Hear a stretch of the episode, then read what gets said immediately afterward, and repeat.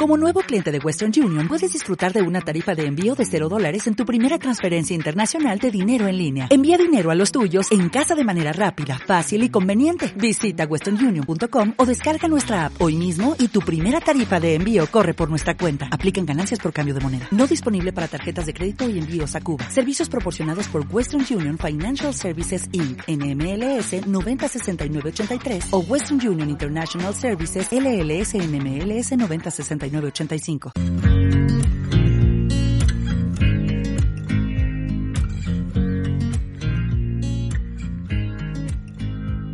Bienvenida a Infovegana, tu podcast de veganismo y sostenibilidad. Somos Sergio y María y hoy te traemos el episodio 45. Y como cada semana compartiremos anécdotas y vivencias, comentaremos noticias y os recomendaremos cositas, todo relacionado con los derechos animales, el veganismo y la sostenibilidad. Hola Sergio, estamos aquí una semana más, ¿qué tal? Buenas, pues muy bien. Ha sido un pequeño contratiempo. ¿Pequeño Y contratiempo? Después de cinco minutos grabando hemos tenido que volver a Un empezar. micro ha decidido que dejaba de ir y ya está. Pero bueno, aquí creemos, estamos. creemos que ha sido Byte, que se estaba paseando por la mesa y Mm. por encima del ordenador y la ha liado un poco. Eh, pero bueno, todo bien. Empezamos otra vez y no pasa nada. Problema resuelto, ya está. Venga, sí, sí. ahí. Bueno, bien, una semana hacemos como si no pasara Como si no nada. hubiera pasado nada. La si semana bien, ¿no? Sí, sí. Nada, la semana bien, un fin de semana pasado eh, que, bueno, por aquí nos moríamos de calor. Eh, creo que fue generalizado en, en toda la península, o sea que pasamos una- un fin de semana divertido de calor, calor en mayo, eh, que bueno, que al final es un síntoma más, ¿no? De todo el tema del cambio climático, eh, crisis climática relacionado con múltiples casuísticas y bien, una de ellas, pues la explotación animal también, que Está es uno claro. de los temas recurrentes en este nuestro podcast. Qué bien hilado, ¿eh? En un ¿Qué te momentito. parece? Nada, sí. Bueno, pensad eso, que estamos justo a inicios de- del verano, así que sobre todo cuidad a, a vuestros animales, aquellos que- con los que conviváis, darles bien de agua. Un y hielito en el agua. todas cuando- hidratadas. Correcto. queremos mucho y os necesitamos. Un hielito en el agua cuando apriete el calor y, Di que sí. y además se lo pasan bien, juegan con ellos. Pues sí, Va y le da vueltas al hielo en, en la fuente. así es. Confirmo. Bueno, muy bien, ¿tú qué tal? Porque tú estuviste por ahí, por las Américas. Efectivamente, estuve en Cincinnati en mi segundo viaje a Estados Unidos y en mi misión de, de contaminar muchísimo, aparentemente, pero bueno, Te compensó lo que compensas como vegana, te lo... no lo- tengo lo- vergüenza. En fin, lo siento, no, no, no quería, pero bueno. Bueno, pero ahora está esto de que puedes pagar, ¿no? La tasa esta... Cuando Sí. contratas un vuelo, pagas la... puedes pagar la tasa ecológica esta, ¿no? Como para compensar tu huella Sí, de carbono de en el hecho, vuelo y en, tal. en un- en el primer viaje, en el de New Orleans, que ahí sí que pude comprar yo los de estos, sí que lo hice. Pero sí que es verdad que incluso aunque no los compres tú, creo que luego puedes hacer como una donación para compensar la huella de carbono. Así que Ah, muy bien. es una, bueno, yo qué sé. No sé hasta qué punto compensa, pero ahí Ya. estamos, ¿no? No sé para dónde se van esos dineros, pero bueno. Habría que, que investigarlo mejor, desde luego. Vale, vale. Bueno, pero ¿qué tal por allí? Muy guay, la verdad. Estuve en casa de, de mi mentora de ahí, de Estados Unidos, que es, bueno, pues una persona que es india y me estuvo cocinando increíble, la verdad, me trató súper guay. Increíble, la verdad que me ibas contando lo que te hacía para comer y tal, y era increíble. Sí, sí, un lujo. O sea, curries de lentejas, mm, judías rojas, sí, sí, sí. Patatas sí. con berenjena, buah, todo muy rico, la verdad. Increíble. Sí, además. Cincinnati es una ciudad que es bastante como centrada en la carne, ¿no? Y tiene como menos opciones, pero en realidad, no sé, con ella comí genial. Luego las veces que estuve cenando fuera con compañeros de ahí también, pues se molestaron a buscar sitios con opciones, así que la verdad que es súper guay. No sé, cuando la gente se preocupa por ti, pues es muy fácil, honestamente. Estés donde Qué estés. guay, qué guay, qué guay. Y un día que se había acabado, ¿no? La comida vegana del congreso, que fuisteis todas a, a un Sí, sitio vegano a comer. al, al Chipotle, de hecho, y tienen Chipotle. ahí Tienen opciones veganas. Exacto, sí, sí. Qué grande, qué grande. Muy bien, muy bien. Buena experiencia, la verdad. Sí, sí. Pensaba que sería más, más dramático en ese sentido y nada, todos muy majos y me cuidaron muy bien. Bueno, si has comido bien vegano, Exacto, está todo es la perfecto. base. Y que sí. Total. Muy bien, muy bien. ¿Y qué más cositas de la semana? Pues bueno, mm, Kim Kardashian, ¿no? Ha hecho una aparición estelar. Kim Kardashian, que la hemos visto eh, haciendo una colaboración con Beyond en redes sociales. Eh, y bueno, bastante impactante, ¿no? Porque a lo que te comentaba antes, ¿no? Que, que había, bueno, no, no, no es que la siga mucho tampoco, pero que el otro día entré para ver todo, bueno, a ver, no la sigo mucho, nos hemos tragado bastantes temporadas de las Kardashians, hay que decirlo también. Claro. A mí me encanta, sí, sí. Pero que yo en redes Una sociales cosa no quita la otra. En Instagram, por ejemplo, pues no la seguía y el otro día entro, ¿no? Para ver esa colaboración y tal y, y creo que tiene como 300 y pico millones de seguidores o algo así, ¿no? Es una, es una Sí, una cifra in- sí. incomprensible para la mente humana. Ya, inabarcable, ¿no? Aquello que, que ves los reels que tiene y pone 1,9 mil, mil, mil, y no sabes si son Hay mil o millones letras, o no, ¿no? sé qué. Como tiene 3 millones de visualizaciones. eh, Bueno, entonces, pues bueno, el impacto realmente de la colaboración con Beyond Meat, que, que recordemos que es una empresa de carne vegetal que domina el mercado, eh, sobre todo anglosajón y más eh, en concreto norteamericano, ¿no? más Estados Unidos, Canadá. Eh, pero claro, es que el impacto que puede tener esa campaña es, es enorme. Sí, sí, desde luego. Y es eso, es una estrategia que ya han seguido otras marcas en ese sentido, ¿no? Alternativas a la carne o a los huevos, ¿no? Han- Se han aliado pues con algunas celebridades, sobre Sí. todo de, de la generación Z o del, bueno, de la parte más joven de la población. Y bueno, creo que a nivel de normalizar y de intentar que la gente se sume al carro de consumir ese tipo de productos, está, es una buena, es una buena campaña en realidad. Ujú. Sí, a ver, siempre hemos comentado, ¿no? Que todo el tema de celebrities es un arma de doble filo, que... Por supuesto, sí, sí. Y que luego también había pues gente en, coment- en comentarios de, de la publicación, ¿no? De la colaboración, eh, quejándose un poco de esto, ¿no? De que es que la última temporada de las Kardashian eh, comía pollo en el primer capítulo, ¿no? Claro, Y ya, ya. Que no es vegana, no sé qué. Eh, bueno, yo creo que siempre ha dicho, ¿no? Como que es, es muy pro a comer plant-based, ¿no? ¿no? No creo que nunca se haya declarado como vegana o, o si lo ha hecho, ¿no? Pero Lo bueno. desconozco, honestamente. Pero vaya, que al final es una colaboración bastante impactante que va a tener bastante repercusión y que va a hacer que mucha gente se anime a probar este tipo de productos. Ojalá que sí. Sí, no, y hay que tomárselo como lo que es, que es pues una publicidad y ya Claro, está. sí, ¿no? sí, que evidentemente No, le han pagado por ello, en la eh, defensa de los animales, que está claro que no va por ahí la cosa sí, y sí, ya está. exacto. ¿no? No, Sí, no sí. ha ido Kim Kardashian a decirle a Billon, oye, por favor, dejadme participar en vuestra publicidad gratis. No, evidentemente la han pagado, pero... Exactamente. De hecho, la han contra... según la publicidad, la han contratado como consultora jefe de sabor. Entonces, para, Para que, le- la proof a todos los Exacto. productos, que bien. para vale. que ponga su sello con la K. Y, y Garantía está. de KK. Muy bien. Garantía de calidad con K de Kim. Y ya está. Perfecto. Sí, sí. Pero bueno, bien, bien. La verdad es que, bueno, que una marca como Billon consiga este tipo de colaboración es, es realmente impactante. Sí, sí. verdad. La verdad. Bien, en ese sentido, desde luego. Entonces, bueno, pues bien, bien. Eh, ahí estamos. Y más en línea nacional, ¿no? Hemos visto Sí, tenemos, sí, sí, sí, seguimos hablando de, de marcas veganas. En este caso tenemos a Eura, que, bueno, en Madrid ha hecho cositas. Yo es que como he estado fuera no me he enterado de nada, así que tienes que contarlo tú, Sergio. Pues sí, eh, bueno, pues hicieron para promocionar un poco el lanzamiento de dos nuevos productos, ¿no? Que son la, que, bueno, que son productos que simulan la, la carne picada. Eh, pues hicieron un, un evento en, bueno, en Madrid que abrieron una pop-up store, abrieron una tienda temporal donde vendían eh, comida muy barata, ¿no? Creo que eran platos a un, a un euro, tipo pizza, burritos y tal todo hecho con Eura y, y que animaba un poco a la gente a probar estos nuevos productos y que además todo lo recaudado eh, iba a ir destinado a ayudar a- al santuario eh, santuario vegan. Súper chulo, ¿no? sí, de hecho, creo que han llegado prácticamente a vender en torno a 10.000 platos casi, Correcto. ¿no? Lo que significa pues una donación de 10.000 euros para el santuario, que es Correcto. súper guay. Sí, que es un santuario de Madrid que hace, hace muy bien las cosas, la verdad, lo, lo seguimos desde hace tiempo por redes sociales. Y bueno, y es una manera muy guay, ¿no? De colaborar con ellos, de, de al mismo, es una acción muy guay, al mismo tiempo que das a conocer tus productos y tal, pero estás colaborando con, con un santuario animal que están muy necesitados y que, que toda donación es poca. Y además das de comer rico a la gente, o sea que Absolutamente. ¿Qué más quieres? Sí, sí. Eura haciendo las cosas bien. sí, sí, muy guay. Además eh, se formaron unas colas enormes, eh, pasó muchísima gente por ahí. Qué bien que haya interés también, ¿no? O sea, súper Pues sí. guay, la verdad. 10 Esperamos, de 10. esperemos que hagan algo parecido en Barcelona a algún punto. Y iremos allá a ponernos las Eura botas barata, también. ¿dónde? Claro, claro. Si además al mismo tiempo colaboras con un santuario, pues perfecto. Increíble. Muy guay, la verdad. Muy buena iniciativa, desde luego. Pues sí. ¿Qué más que más? Más en el terreno personal.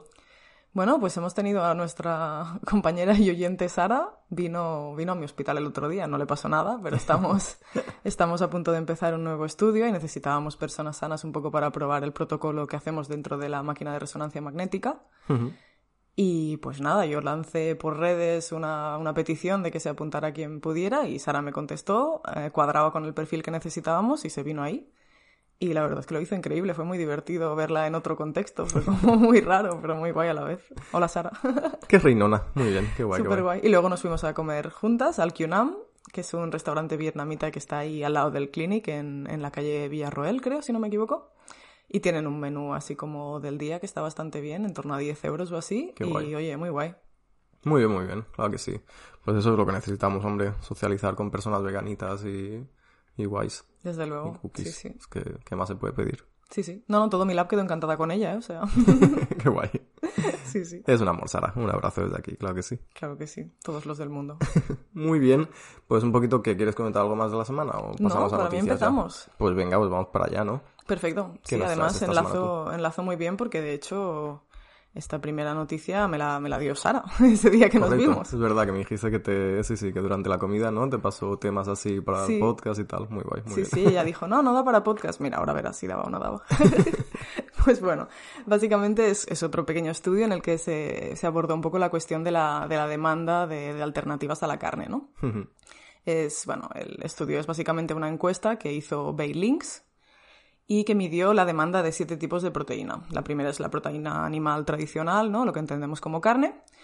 Y eh, otras seis que eran pues proteína vegetal con propiedades similares a las de la carne, pues por ejemplo tendríamos el caso de Eura o de Billón, que tienen pues esta similitud. Luego tendríamos proteína vegetal convencional, pues ya tipo mm, Legumbres, legumbres, ¿no? cosas Sí. así, efectivamente. Después tendríamos también carne o pescado de laboratorio, micoproteína, microalgas y proteína de insectos. Vale. Eso es un poco lo que evaluaron. Y además lo miraron también en siete tipos de formatos distintos, que eran hamburguesas, lasañas, bacon, nuggets, cecina, filet mignon y sushi. Ok, vale, ¿Vale? perfecto.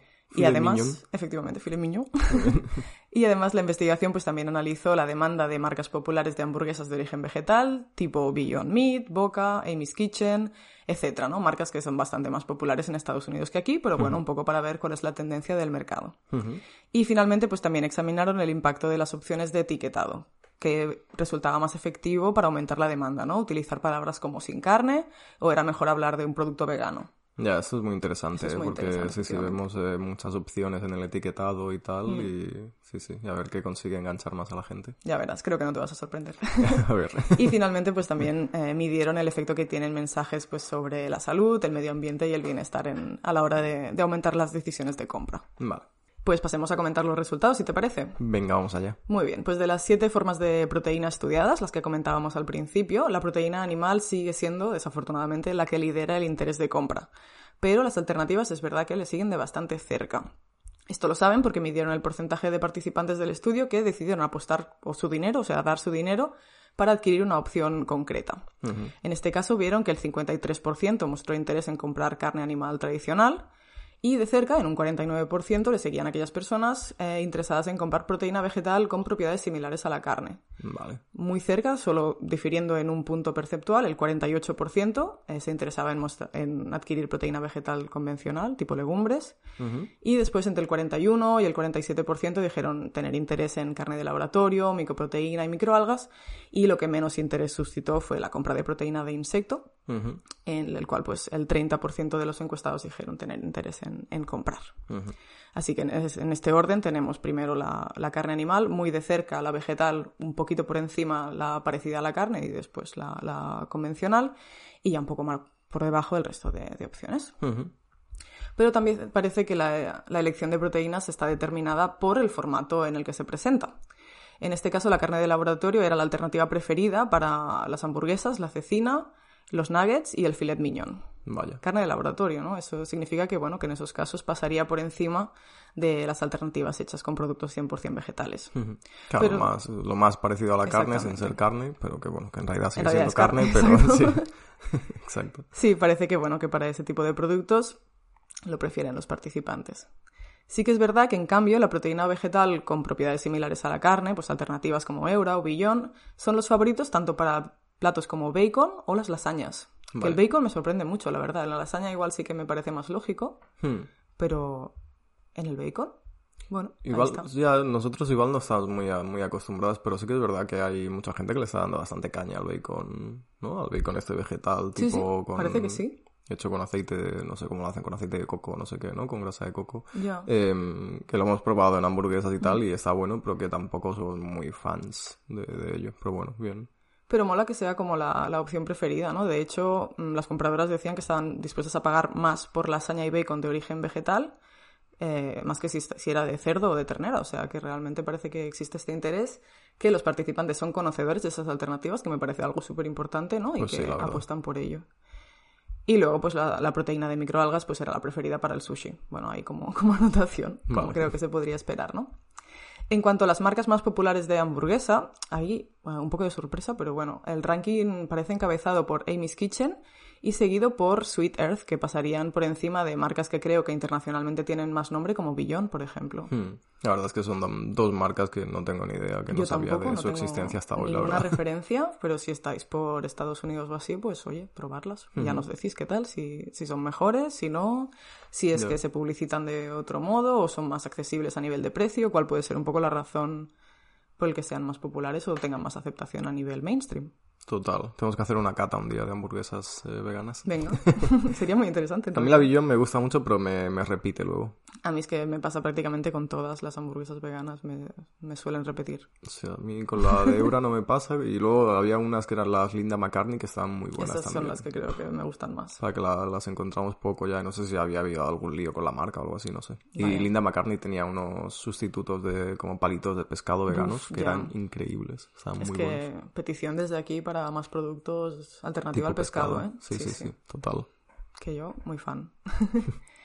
bueno, pues dicho todo eso, pasemos un poco a lo interesante que comentábamos, ¿no? ¿Cómo afecta el etiquetaje a la conducta de compra de los consumidores? Correcto. Pues bueno, en este estudio observó que etiquetar un hot dog como sin carne, en lugar de como vegano, aumentaba la demanda en un 16%, amigas.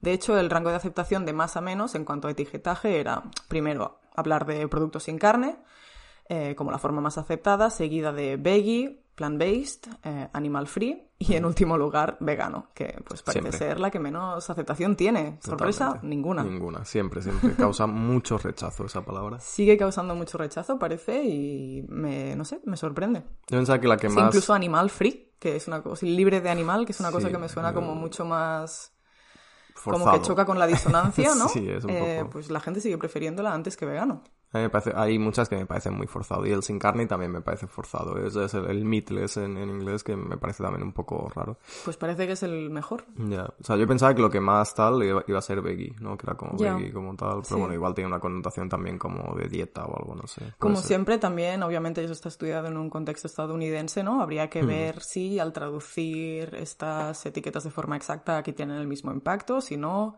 Y bueno, no solo aquí en el caso de España con la lengua española, sino también pues en Latinoamérica o en otros lugares, ¿no? Cómo podría variar todo eso en función tanto del idioma como de la cultura, ¿no? Porque a veces tenemos lo que comentabas, palabras que por lo que sea asociamos también pues a salud o a cosas, mm, no sé, que hay como ciertos matices ahí que habría Total. que tener en cuenta, ¿no? Que Sí. igual no es universal, por supuesto. Es que yo, bueno, todo, eh, es una percepción totalmente personal, ¿eh? Basada en...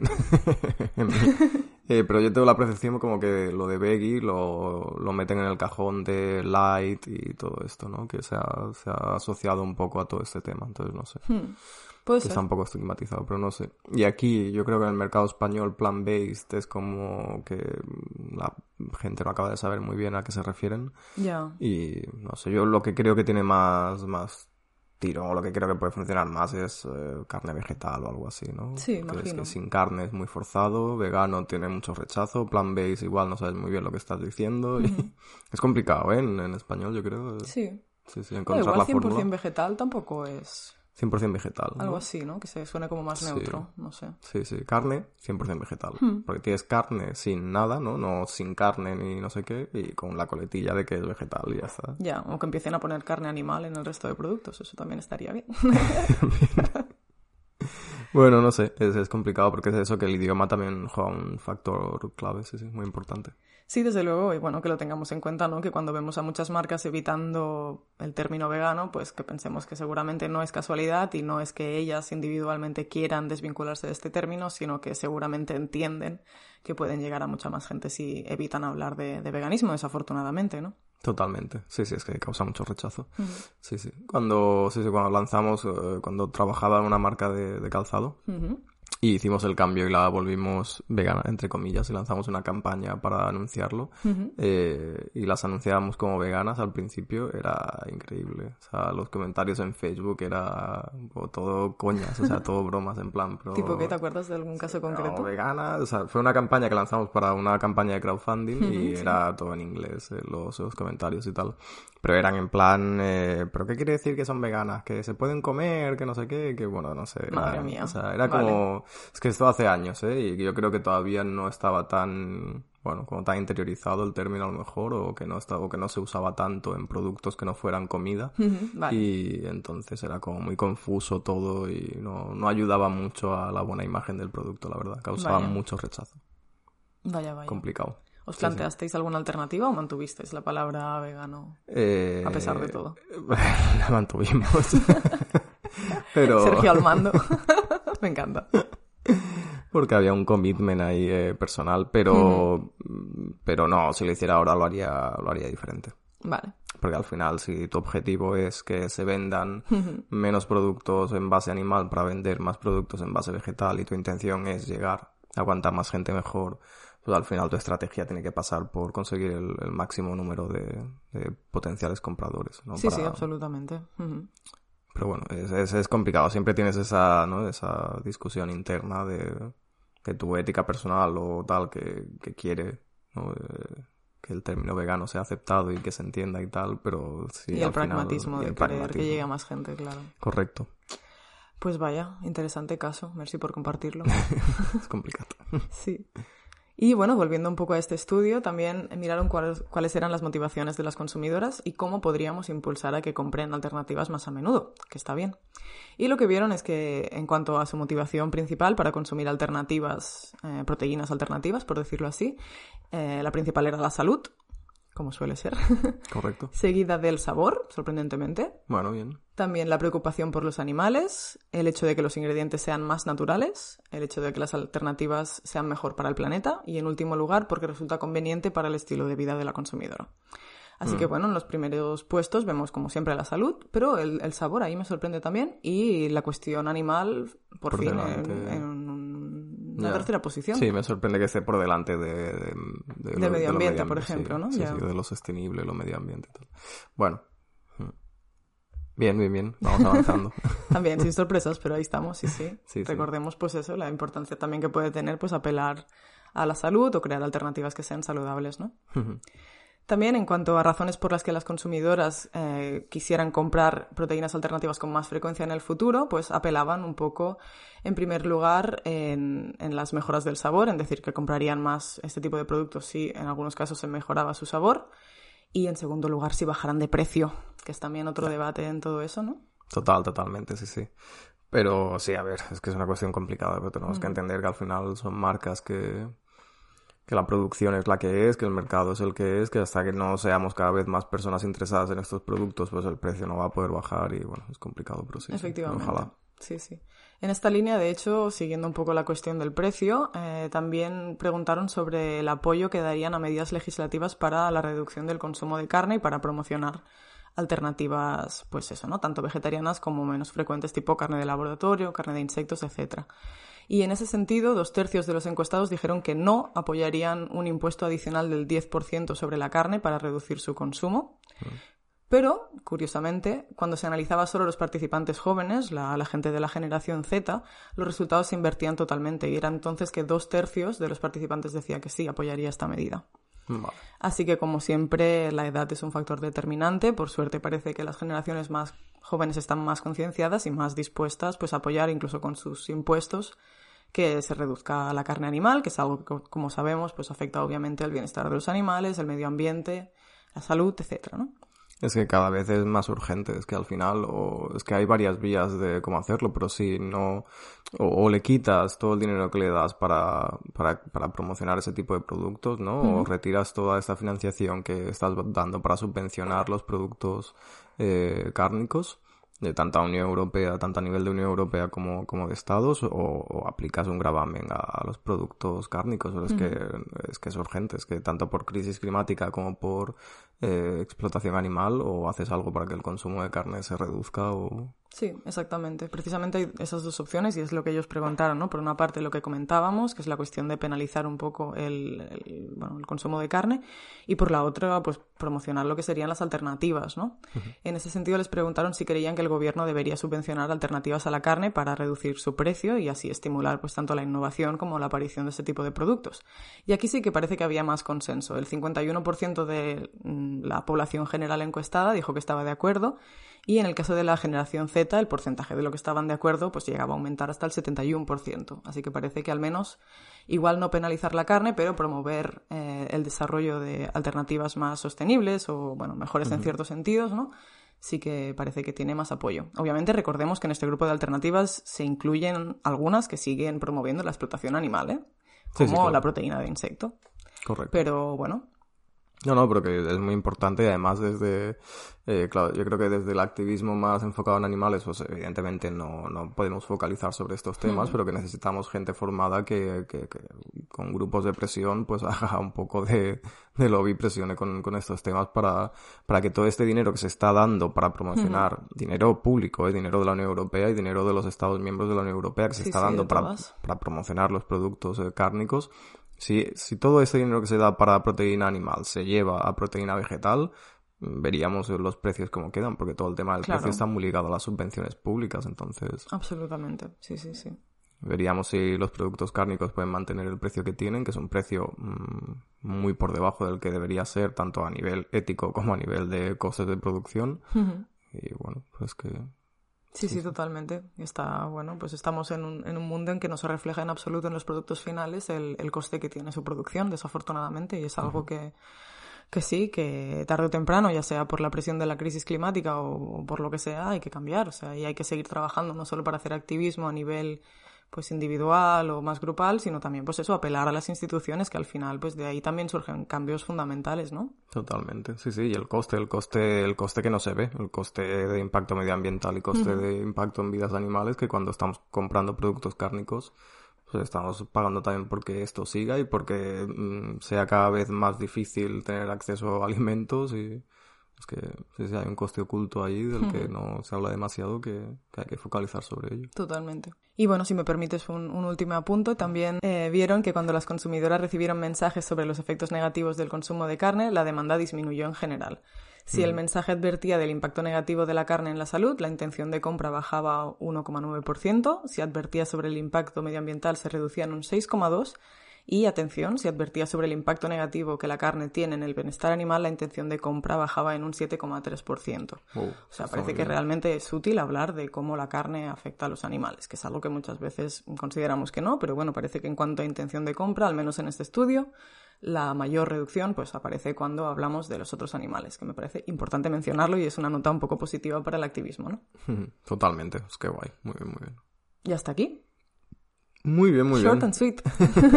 me ha gustado mucho, me ha gustado mucho. Qué, qué importante es eh, como, como, sí, sí, cómo se venden esto, este tipo de productos basados en proteína vegetal y cómo conseguir que lleguen cada vez a más gente. Absolutamente, sí. Todas las estrategias que hay detrás, ¿no? Tanto de neuromarketing como de psicología social que creo que, bueno, que podemos implementar para, pues para promocionar su consumo, ¿no? Que, no sé, al final repercute en las vidas de los animales. Totalmente. Muy bien, muy bien. Pues gracias Sara, gracias The Economist y hasta aquí, ¿qué nos traes tú? Pues venga, pues vamos a hablar de una cuestión que ya tratamos en un, en un podcast anterior un poco por encima, ¿no? Uh -huh. que, era, que era el tema este que flotaba de, de las zoonosis, ¿no? Y hablar de, de que si no se cambia nada en cuanto a hábitos de consumo y a cómo está un poco montada la, la sociedad en cuanto a, a la producción de, de, productos basados en, en animales, uh -huh. eh, pues que iba a volver a aparecer algún, alguna pandemia similar, ¿no? A lo que pasó con el COVID. ¿Y pasó? y no, cre no creemos que vaya a ser este el caso, pero bueno, pero al final no deja de ser un síntoma más, ¿no? De lo que, de todo lo que está pasando, que es todo el tema este de que ha causado mucho revuelo esta semana, que es el tema de la viruela del mono, ¿no? Tú te fuiste también y no te enteraste, pero... Siempre que me voy pasan cosas rarísimas y cuando vuelvo es como en plan, ¿pero qué?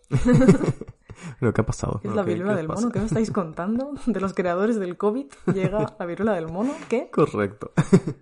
Entonces, bueno, ahora comentaremos un poco el tema de la viruela del mono en, en concreto, pero de lo que queremos hablar también es un poco de esta amenaza emergente, ¿no? De las, de las zoonosis, ¿no? Que, de, qué hay detrás de la expansión de enfermedades como esta viruela del mono. Absolutamente, ¿no? Y que seguirán en, bueno, apareciendo y aumentando seguramente en, cuanto a la previsión que tenemos no es buena, desde luego. Totalmente, y vamos a ver por qué, porque hay varios factores claros. Según la OMS, la Organización Mundial de la Salud, eh, pues los patógenos que han saltado de animales a humanos son un problema de salud pública a nivel global y, que, y que se han multiplicado en las últimas décadas por factores como pues el aumento de la población, el auge de la movilidad, la destrucción de ecosistemas y el comercio de especies. Absolutamente. Entre muchos otros que podemos nombrar también la crisis climática, ¿no? Porque el aumento de temperaturas también hace que todo este caldo de cultivo de patógenos eh, pues sea más viral. Sí, el aumento de proximidad al final, ¿no? Entre humanos y, otros animales. Correcto, y todo el tema de la explotación animal también, ¿no? Ahí está. Eh, y bueno, todo esto, pues evidentemente no es un fenómeno nuevo, pero se está acelerando, ¿no? Toda esta expansión de enfermedades que tienen su origen en un animal y se transmiten a humanos, las llamadas zoonosis, pues eh, se han convertido en un importante problema de salud pública en todo el mundo. Y una de ellas, pues es esta nueva enfermedad que es la viruela del mono, que además ya tiene... El naming bien también otra vez, la culpar a los animales, que eso nos encanta. ya por el mismo nombre ya incluye ahí el estigma del pobre mono. Sí, no sé por qué al COVID no lo llamaron el, no sé, el constipado del murciélago. Sí, sí, totalmente. es que sí, sí. de verdad. nudo de murciélago. bueno, en fin, siempre, siempre igual. Y además vamos a ver luego también que, que tiene implicaciones en animales bastante importantes. Pero bueno, eh, la viruela del mono, que es una, bueno, una zoonosis viral endémica de África, que en esta última semana pues, se ha detectado en 12 países fuera del continente, y entre ellos eh, en Españita, que parece que, que está bastante en fire, ¿eh? que junto al Reino Unido somos el país donde más casos se han, se han detectado por el momento.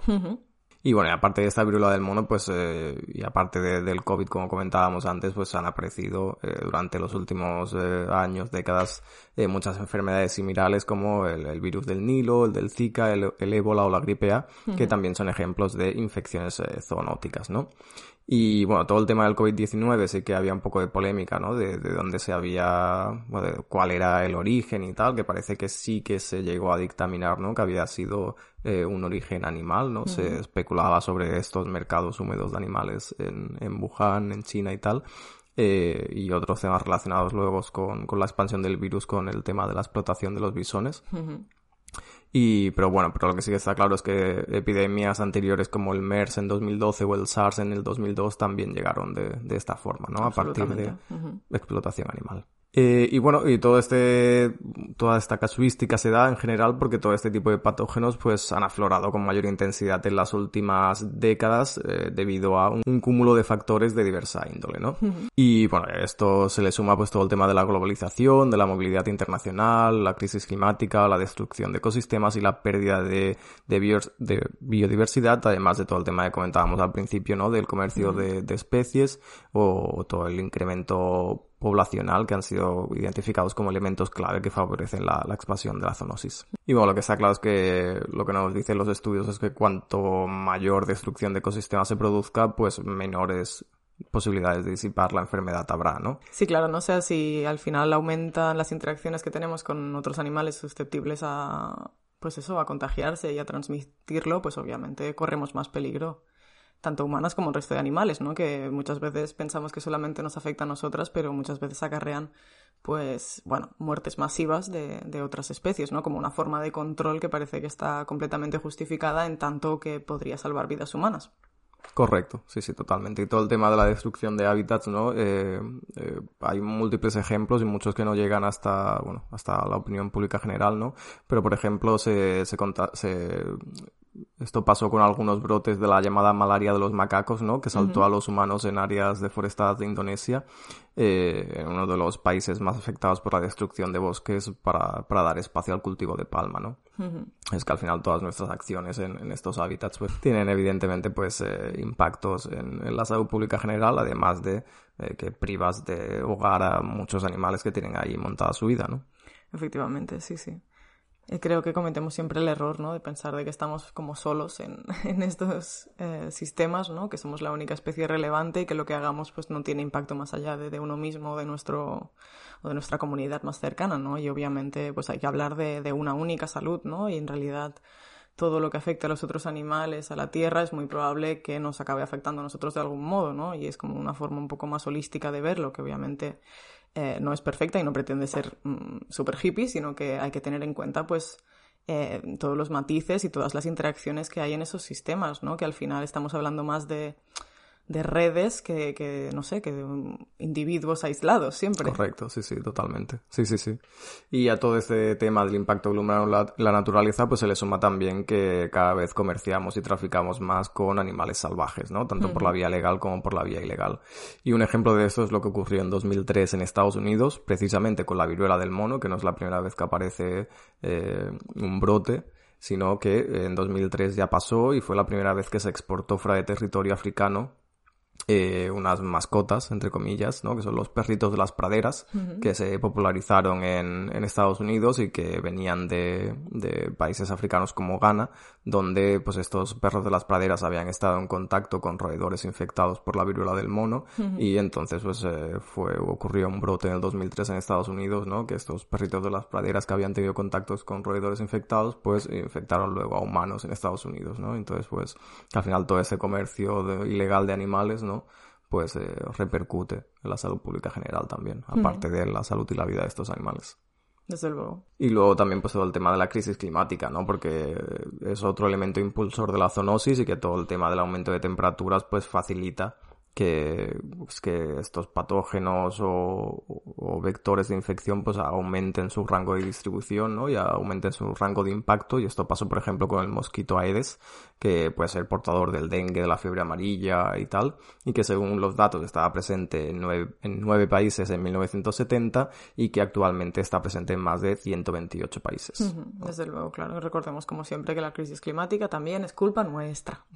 que no es que los animales empiecen a expandirse porque les da la gana porque empieza a hacer calor porque sí, no, no es así.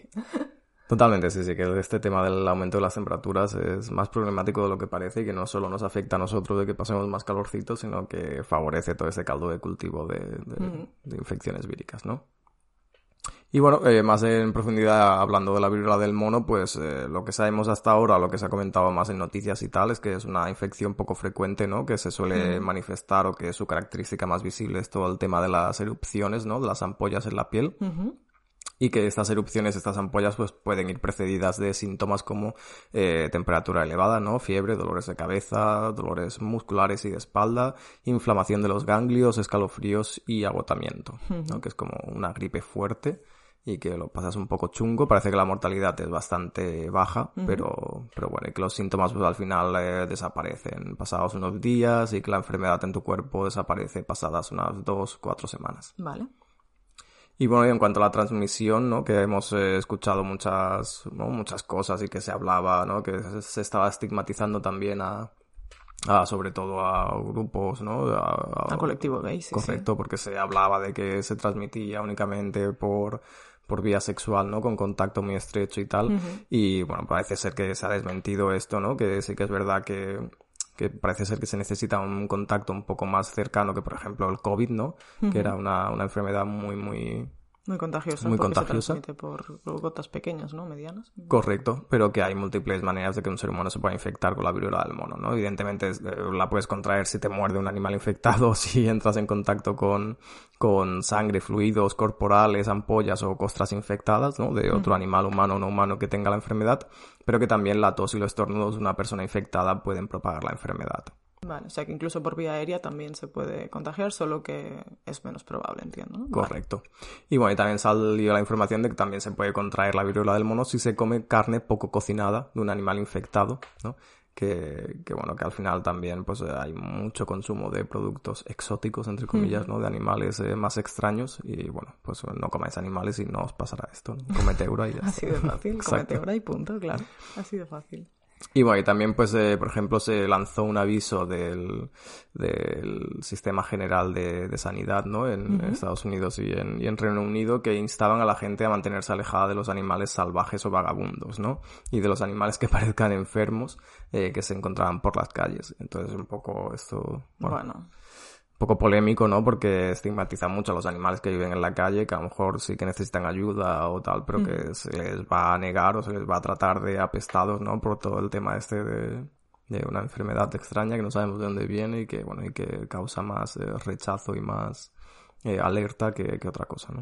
No, efectivamente, y en el momento en el que se detecte en animales en países, pues eso, ¿no? Como UK, Estados Unidos, Europa, pues empezarán las matanzas ya, bueno, esperemos que no no lleguemos a este punto, pero vamos, es un poco la misma pauta que veíamos con el COVID, ¿no? De que al final es hmm. una, una, cuestión que hemos generado mm, los humanos como especie y que, por supuesto, más allá de afectarnos a nosotras, pues mm, el mayor impacto lo tienen los otros animales siempre.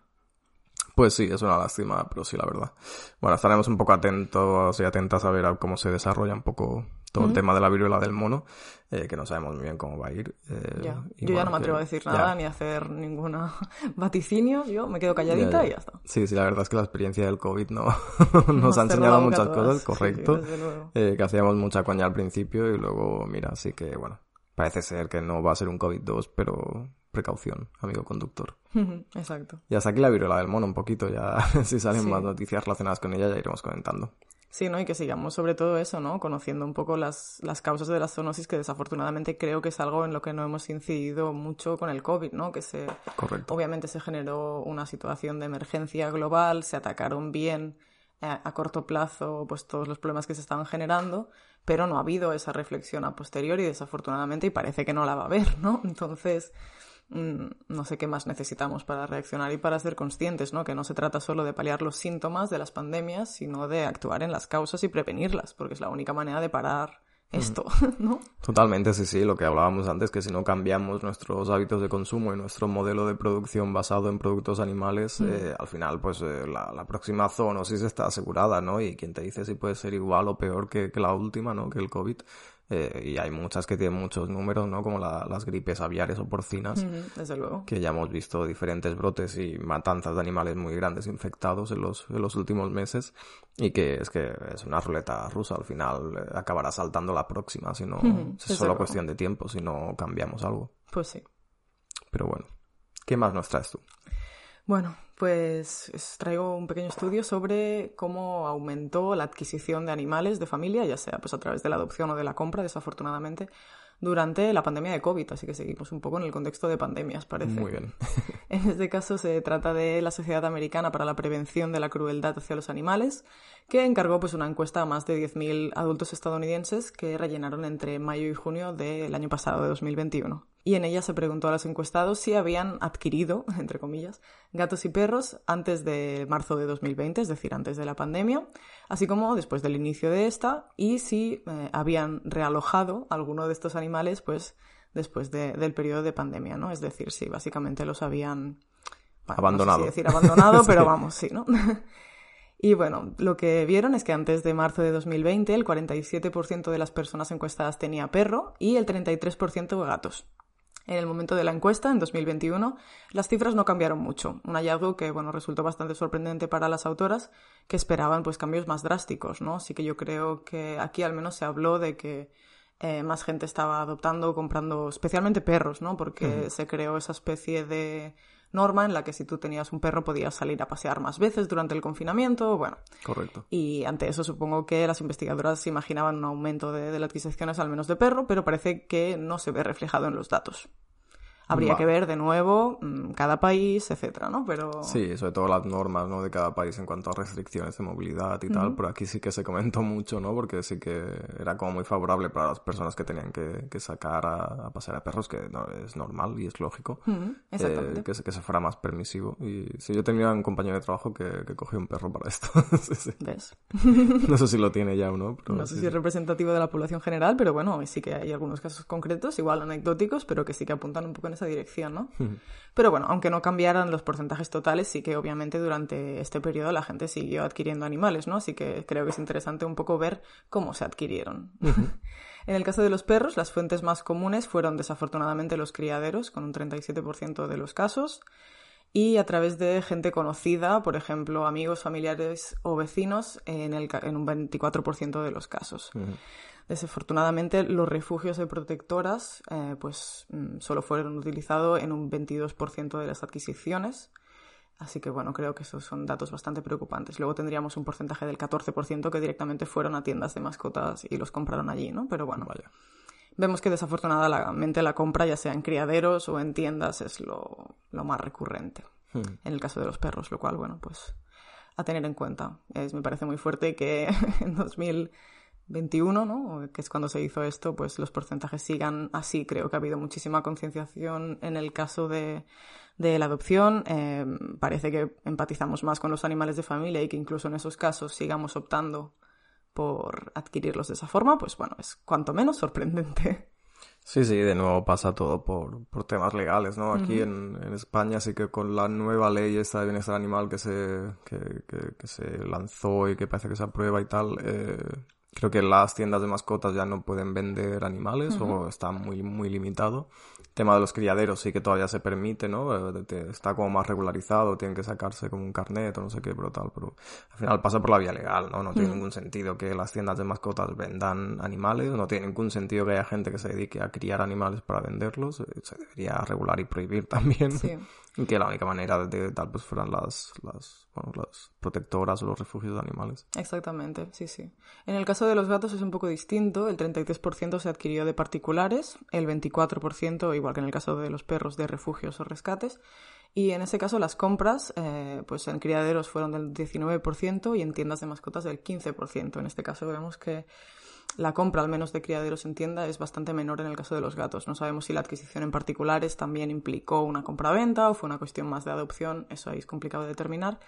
Pero sí que me sorprende eh, lo elevadas que son, pues eso, las compras en criaderos, sobre todo en el caso de los perros, ¿no? El 37%. Yo creo que obviamente sigue habiendo esta idealización por los animales eh, racializados, porque no sé si hablar de razas de perro tiene mucho sentido, pero bueno, em, ¿no? Esta, pues esta fetichización de quiero esta raza, quiero ese animal con este, con este color, con este look, y, y me da igual lo que tú me digas, porque yo no quiero un perro, yo quiero este perro, ¿no? Correcto. y estoy dispuesta a pagar lo que haga falta y cuando tienes muchísimos animales em, que han tenido pues un, una peor suerte y están pues en refugios o en protectoras esperando tener una familia, ¿no? Y pasan allí desafortunadamente pues años y años.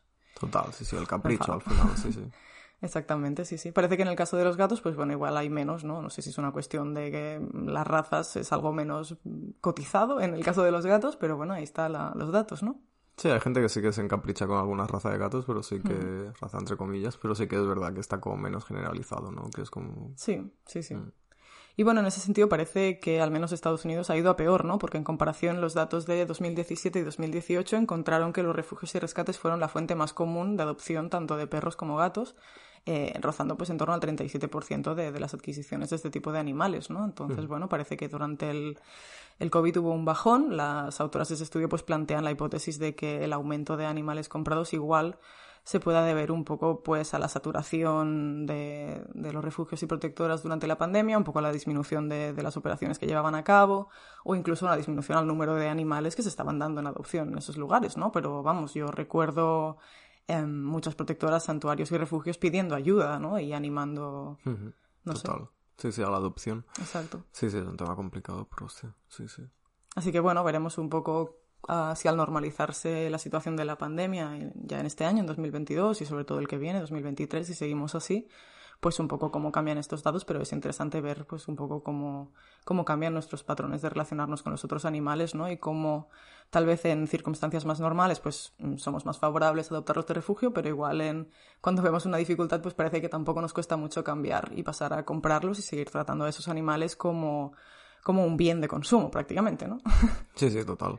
Es una lástima a ver si vuelven a asumir los números de, las protectoras y las asociaciones y el número de, de, adopciones eh, y bueno, que cada vez hay un poco, sí que es verdad que hay un poquito más de conciencia sobre esto, ¿no? Y se hacen un poco más de campañas en favor de, de, adoptar y no comprar y que parece que cada vez va calando un poquito más en la sociedad, entonces... Exacto, sí, sí. Como dato positivo, sí que es verdad que el 90% de los perros y el 87% de los gatos adquiridos durante este periodo de pandemia seguían con sus criadores en el momento de la encuesta, es decir, un año después que bueno, son porcentajes eh, bastante altos, pero tendrían que ser del 100%, pero bueno, ahí están.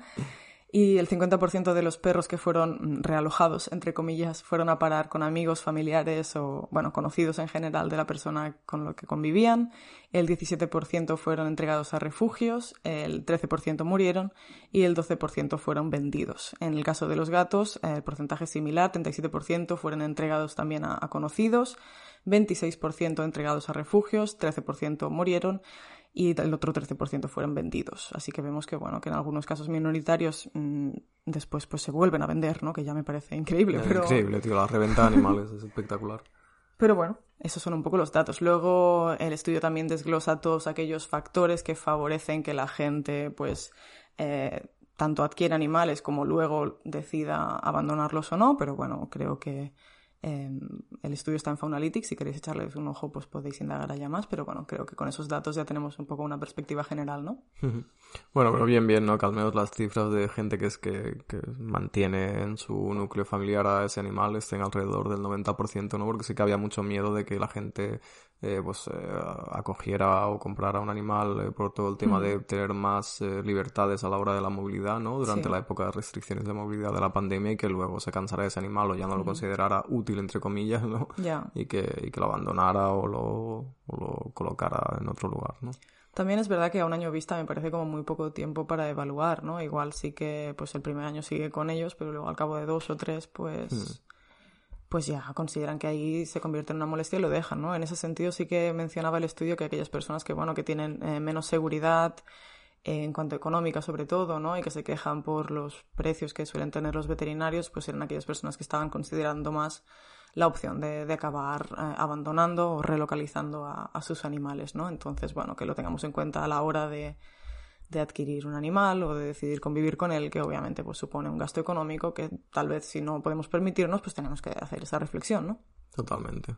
Muchos melones aquí abiertos, pero sí. Sí. El tema, el, el tema de, de los costes veterinarios, que, que bueno, que no, no sé cómo es la situación en otros países, pero que, por ejemplo, en España el, el IVA asociado a, a estas intervenciones es bastante elevado y sí que hay una campaña en marcha desde hace tiempo para intentar rebajar este IVA eh, y, que, y que haya al menos una parte pública mm, más grande, ¿no? Porque ahora mismo es prácticamente inexistente Total. eh, y todo, todos los veterinarios son privados.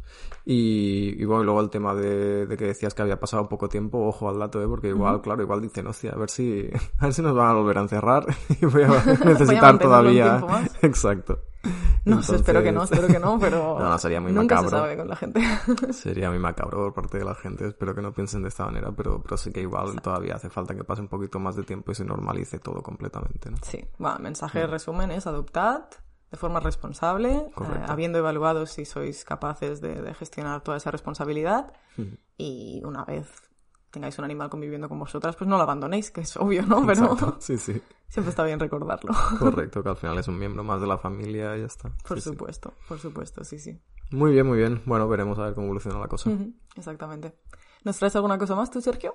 Pues venga, vamos con una última cuestión muy rápida, que se nos acaba ya la hora de podcast, que es el tema de, eh, de bueno, de una elefanta del zoo de Bronx, que, que ha sido noticia durante estos días, que, bueno, la elefanta se llama Happy, le pusieron Happy, Vaya. que es un poco, bueno, irónico, Sí, por verdad. parte de un zoológico que la va a encerrar durante toda su vida, ponerle Happy, pero, pero bueno. Ya ves.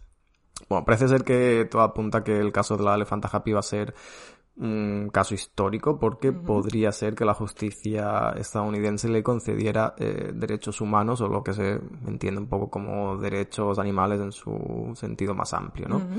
Eh, hay una asociación sin ánimo de lucro que es Non-Human Rights Project, que, que es la que está llevando todo el tema de la acusación popular y que quiere que Happy, esta elefanta, sea entregada a un santuario de elefantes, pero pues evidentemente el zoológico, el zoológico del Bronx pues insiste en que está en buenas manos, ¿no? Vaya. Pero bueno, eh, ahora explicamos un poquito qué ha pasado con, con esta elefante de dónde viene, ¿no? Pero es un caso potencialmente de convertirse en histórico para, para los derechos de los animales, porque el más alto tribunal de Nueva York está, pues, eh, sopesando la posibilidad de otorgar lo que se conoce como personalidad, ¿no? Al elefante Happy. Y el tribunal pues parece que decidirá en breve, en dos, cuatro semanas, si eh, Happy está encarcelada ilegalmente en el zoo del Bronx. Wow. O sea que al tanto estaremos muy atentos de este caso. Y el origen de Happy es una elefanta asiática de 51 años que fue capturada en la naturaleza a principios de la década de, de los 70. Fue enviada a Estados Unidos y llegó al Zoo del Bronx siete años después, en, el, en 1977. Uf, lleva muchísimo tiempo allí, ¿eh? Ya muchísimo tiempo, desde 1977 en el Zoo del Bronx. Es una de las dos elefantas asiáticas que viven en cautividad en este zoo. Están en recintos separados y solo pueden tocarse a través de una valla con, con sus trompas, ¿no? Entrelazan sus trompas a través de una valla, Ay, que Dios. es bastante triste. Eh, y bueno, durante los años 80 además, pues estas elefantas no solo estaban privadas de, de libertad en el zoo, sino que al final, que también fueron obligadas a, a dar paseos por el zoo, a realizar trucos y a participar en competiciones de tira y afloja. Madre mía, vale. Eh, entonces, bueno, pues eh, como comentábamos, Non-Human Rights Project, una organización sin ánimo de lucro que defiende los derechos civiles de los elefantes, los delfines, los grandes simios y las ballenas, está haciendo una campaña por la liberación de Happy. La organización insiste en que el cautiverio de Happy imita el confinamiento solitario y priva al animal de su derecho a expresar pues sus instintos naturales, ¿no? Como evidentemente vemos en todos los zoos del mundo, ¿no? Donde los animales tienen muy poco espacio, están privados de libertad y pues tienen estas estereotipias y, y están realmente en, niveles de, ¿no? Sí, sí, de bueno, depresión es de- y- un y- lugar deplorable los zoos, desde luego. Pues sí. Y bueno, pues en un Human Rights Project considera que esto es especialmente preocupante dada la gran inteligencia y sociabilidad de, de la especie, ¿no? Y que en la naturaleza, pues los elefantes asiáticos establecen eh, complejas relaciones que duran toda la vida y a menudo trabajan eh, juntos, ¿no? En manada para criar a todos los hijos de- del grupo de elefantes. De hecho, las hembras de elefante asiático se consideran lo que se conoce como mariposas sociales, ¿no? Que son, eh, bueno, que a través de numerosas amistades que permanecen intactas incluso después de largos periodos de separación, ¿no? Pues construyen esta amistad de manada y se ayudan entre ellos a, a prosperar y a que todo les vaya bien. Qué interesante. Sí, sí, es que hay que concienciar más sobre eso, ¿no? Sobre las capacidades también sociales de, de estos animales y de lo relevantes que son para ellos estos vínculos. Totalmente, sí, sí, al final el vínculo es con otros miembros de tu especie, ¿no? Que te hace, bueno, que te da ese grado de bienestar también añadido que es, que es muy importante. Absolutamente.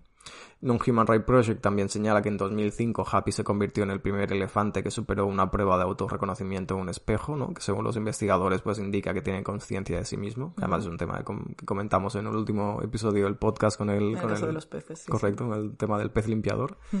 Y bueno, pues eh, esta organización presentó por primera vez una petición contra el zoológico del Bronx en 2018 y la organización pide al tribunal, eh, por motivos de habeas corpus, que concediera a Happy su derecho eh, común a, la- libertad corporal. Esto, según la organización benéfica, pues requeriría, ¿no? Eh, querría decir que se tendría que liberar inmediatamente al animal y se tendría que ser trasladado a un santuario, a un santuario de elefantes para evitar futuras privaciones ilegales, ilegales de su libertad y permitirle ejercer su autonomía en el mayor grado posible. Qué bien que se haya tirado eso adelante, desde luego. A ver si, no sé, con qué acaba pasando.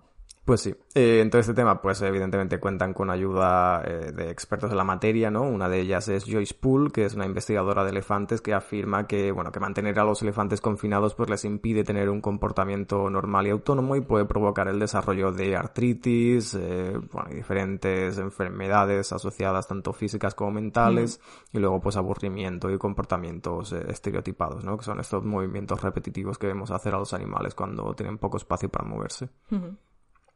Y Poole además añadía, pues mantenerlos en aislamiento, ¿no? Pues eh, hace que se aburran, que se depriman, que se vuelvan agresivos, catatónicos y que no prosperen. Y pues, Claro. eso también Sí, el... no, nada bueno.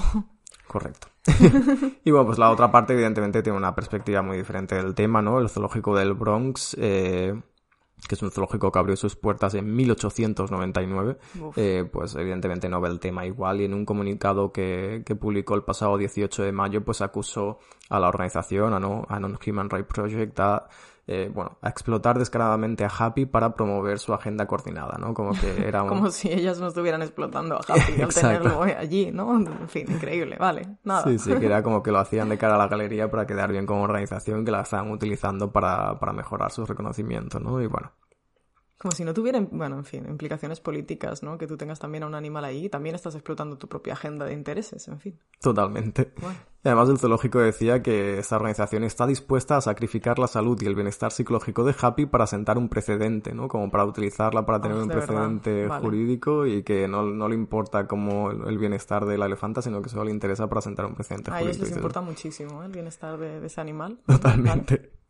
Y bueno, ¿y ¿por qué tienen tanto miedo? Pues porque el propio zoológico advirtió que si este caso prospera y al final no Human Rights Project gana el juicio, pues que puede haber evidentemente una oleada de acciones legales, legales eh, presentadas en nombres de, de los diferentes animales del zoológico, ¿no? Claro, y en otros dos del mundo, ¿no? Puede servir como un precedente muy importante. Y el, el zoo del Bronx pues concluía, ¿no? Que Happy, como todos sus 4.000 animales, es, como su propio nombre indica, feliz. Madre mía. Gracias por ese dato, señores. Madre mía. Pero Bueno, bueno, en todo caso, el Zoológico del Bronx es una, una, una instalación eh, ya polémica porque en 2018 ocupó el puesto número uno de los 10 peores zoológicos para elefantes y Vaya. bueno, era la octava vez que aparecía ya en la, en la lista, ¿no? Y nada, esperaremos un poco, cuatro o seis semanas a que el Tribunal de Apelación de Nueva York pues escuche los argumentos a favor y en contra y dicte una sentencia al final. A ver, veremos qué pasa con esta elefanta. Pero ojalá porque puede, presentar, puede sentar un precedente importante. pues sí, ojalá, ojalá haya suerte para Happy y pueda ser trasladada a un lugar en el que esté pues mucho mejor, desde luego. Mucho más happy. Sí, Pues sí. sí, la verdad. Veremos a ver qué pasa. Menuda tela. Bueno, en fin. Pues un poquito hasta aquí, ¿no? Pues sí, perfecto, cerramos ya que nos pasamos de tiempo, ¿eh? Venga, vamos para allá. Muy bien, pues hasta aquí el episodio de hoy. Recuerda que tienes más información sobre veganismo y sostenibilidad en nuestra web infovegana.com. Te animamos también a seguirnos por nuestras redes sociales. Nos encontrarás como Infovegana en Facebook y Twitter y como info-vegana en Instagram. Nos encantaría que nos hicieras llegar tu opinión sobre los temas que hemos debatido hoy a través de nuestras redes y no dudes en enviarnos noticias o peticiones de temas que crees que sería interesante tratar en próximos episodios. Y por favor, síguenos y déjanos una pequeña reseña en la plataforma desde donde nos escuches. Y comparte este y todos nuestros episodios con tus amigas, tu familia o con quien creas que pueda resultarle interesante. Esto nos ayuda muchísimo a crecer y a hacer llegar el mensaje de los derechos animales a más personitas bonitas como tú. Como siempre, gracias por escucharnos y hasta la próxima. ¡Chao! Como nuevo cliente de Western Union, puedes disfrutar de una tarifa de envío de 0 dólares en tu primera transferencia internacional de dinero en línea. Envía dinero a los tuyos en casa de manera rápida, fácil y conveniente. Visita westernunion.com o descarga nuestra app hoy mismo y tu primera tarifa de envío corre por nuestra cuenta. Aplican ganancias por cambio de moneda. No disponible para tarjetas de crédito y envíos a Cuba. Servicios proporcionados por Western Union Financial Services Inc. NMLS 906983 o Western Union International Services LLS NMLS 906985.